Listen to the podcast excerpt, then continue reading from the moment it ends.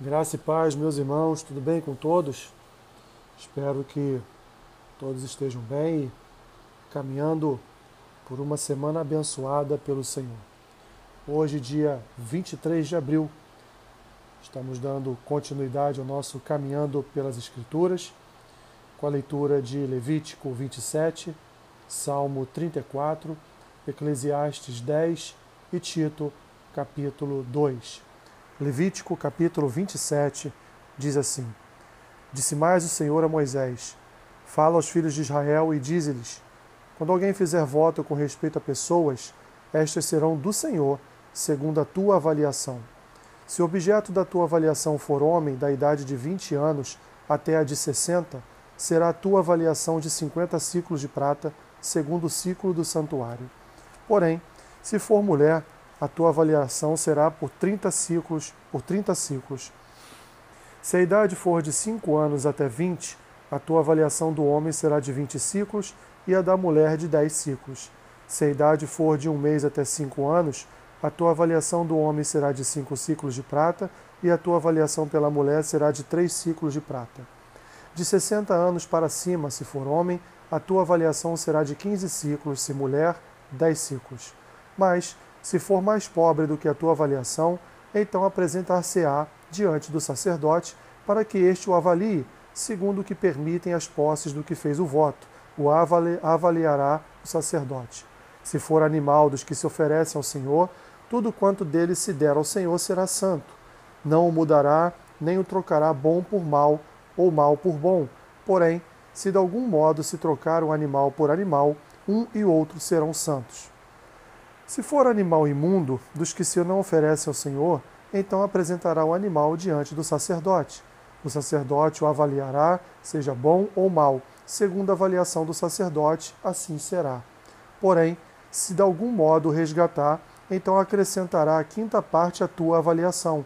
Quando alguém dedicar a sua casa para ser santo ao Senhor, o sacerdote a avaliará, seja boa, seja má, como o sacerdote a avaliar, assim será. Mas, se aquele que a dedicou quiser resgatar a casa, então acrescentará a quinta parte do dinheiro à tua avaliação e será sua. Se alguém dedicar ao Senhor parte do campo da sua herança, então a tua avaliação será segundo a semente necessária para o semear. Um gomer pleno de cevada será avaliado por cinquenta ciclos de prata. Se dedicar o seu campo desde o ano do jubileu, segundo a tua plena avaliação, ficará. Mas, se dedicar o seu campo depois do ano do jubileu, então o sacerdote lhe contará o dinheiro segundo os anos restantes até o ano do jubileu, e isto se abaterá da tua avaliação. Se aquele que dedicou o campo de algum modo quiser resgatar, então acrescentará a quinta parte do dinheiro à tua avaliação e ficará seu. Se não quiser resgatar o campo ou se o vender a outro homem, nunca mais se resgatará. Porém, havendo o campo saído livre do ano do jubileu, será santo ao Senhor como campo consagrado, a posse dele será do sacerdote. Se alguém dedicar ao Senhor o campo que comprou e não for parte de sua herança, então o sacerdote lhe contará o preço da avaliação até o ano do jubileu, e no mesmo dia dará o importe da avaliação como coisa santa ao Senhor. No ano do jubileu, o campo tornará aquele que o vendeu, aquele de quem era a posse do campo por herança. Toda a tua avaliação se fará segundo o ciclo do santuário, o ciclo será de vinte geras. Mas o primogênito de um animal, por já pertencer ao Senhor, ninguém o dedicará, seja boi ou gado miúdo, é do Senhor. Mas, se for de um animal imundo, resgatar-se-á, segundo a tua avaliação, e sobre ele acrescentará a quinta parte. Se não for resgatado, vender-se-á segundo a tua avaliação. No entanto, nada do que alguém dedicar irremissivelmente ao Senhor, de todo, de tudo o que tem, seja homem ou seja animal, ou campo da sua herança, se poderá vender nem resgatar. Toda coisa assim consagrada será santíssima ao Senhor. Ninguém que dentre os homens for dedicado irremissivelmente ao Senhor se poderá resgatar, será morto. Também todas as dízimas da terra, tanto dos cereais do campo como dos frutos das árvores, são do Senhor. Santas são ao Senhor. Se alguém das suas dízimas quiser resgatar alguma coisa, acrescentará sua quinta parte sobre ela no tocante às dízimas do gado e do rebanho, de tudo que passar debaixo do bordão do pastor, o dízimo será santo ao Senhor. Não se investigará se é bom ou mal, nem o trocará, mas se de algum modo o trocar, um e outro serão santos, não serão resgatados. São estes os mandamentos que o Senhor ordenou a Moisés para os filhos de Israel no monte Sinai. Salmo 34.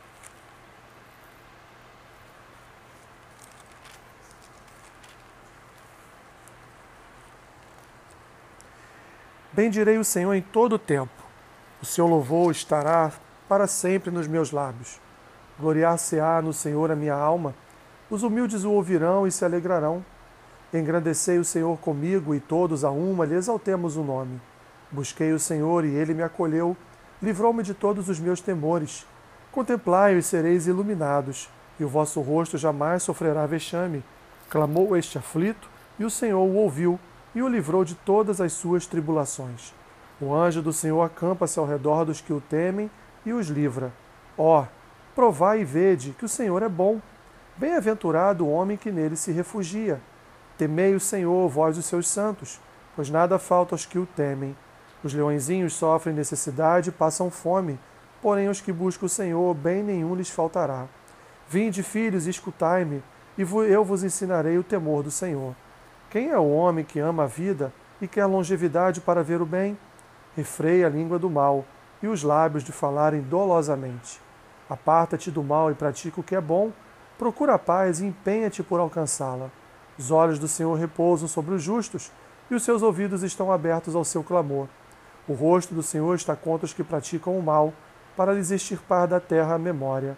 Clamam os justos e o Senhor os escuta e os livra de todas as suas tribulações. Perto está o Senhor dos que têm o coração quebrantado e salvos de espírito oprimido. Muitas são as aflições do justo, mas o Senhor de todas o livra. Preserva-lhe todos os ossos, nenhum sequer deles será quebrado. O infortúnio matará o ímpio, e os que odeiam o justo serão condenados.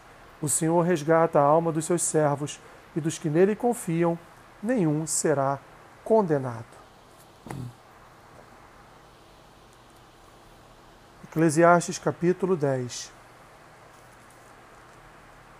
Qual a mosca morta faz o unguento do perfumador exalar mau cheiro, assim é para a sabedoria e a honra um pouco de estultícia.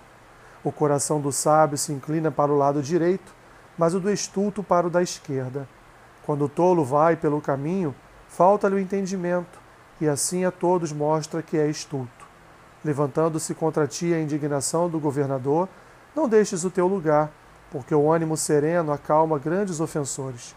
Ainda há um mal que vi debaixo do sol, erro que procede do governador.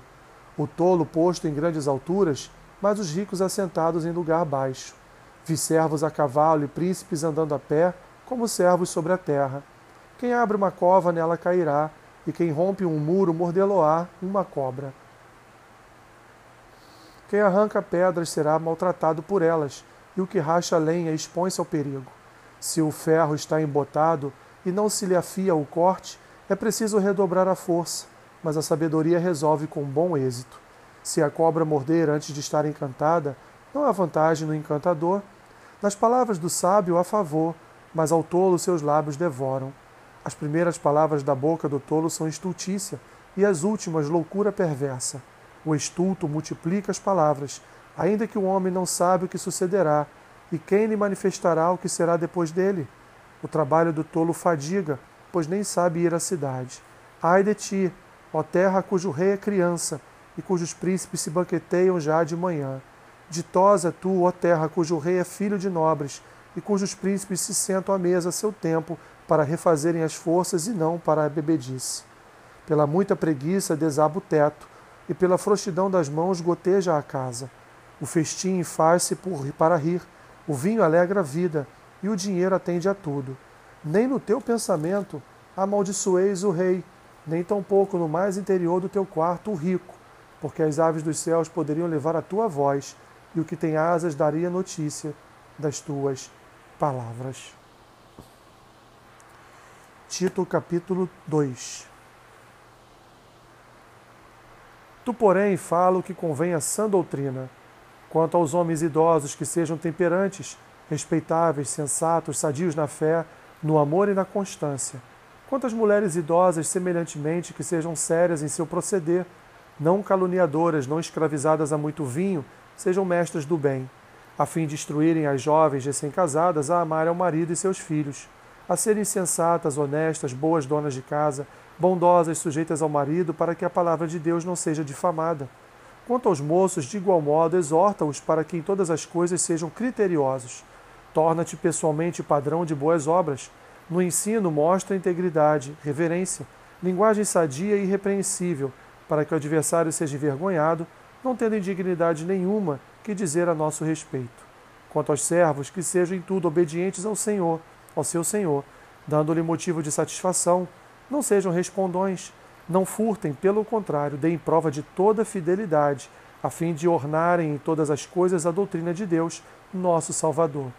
Porquanto a graça de Deus se manifestou salvadora a todos os homens, educando-nos para que, renegadas a impiedade e as paixões mundanas, vivamos no presente século sensata, justa e piedosamente aguardando a bendita esperança e a manifestação da glória do nosso grande Deus e Salvador Cristo Jesus, o qual a si mesmo se deu por nós, a fim de remir-nos de toda iniquidade e purificar para si mesmo um povo exclusivamente seu, zeloso de boas obras.